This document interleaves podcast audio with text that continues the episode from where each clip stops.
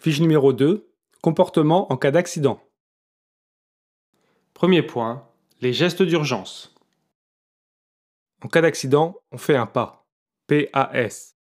Protéger, alerter, secourir. On intervient si on arrive le premier, sinon on passe pour ne pas encombrer inutilement les lieux. Protéger, c'est se signaler à l'aide d'un gilet haute visibilité et signaler l'accident à l'aide de triangles et des feux de détresse. De nuit, on essaie d'éclairer l'accident.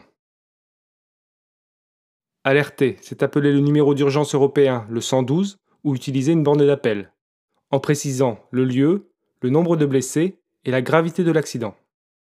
Secourir, c'est couvrir les blessés et leur parler.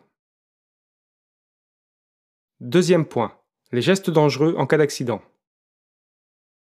Il ne faut jamais donner à boire à un blessé, même s'il le demande. Il ne faut pas effectuer des gestes non maîtrisés.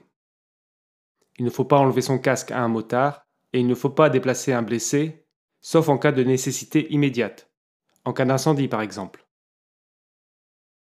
Troisième point, la conduite à tenir. En cas d'accident matériel, on reste courtois, on dégage pour ne pas gêner la circulation ou à défaut, on protège les lieux.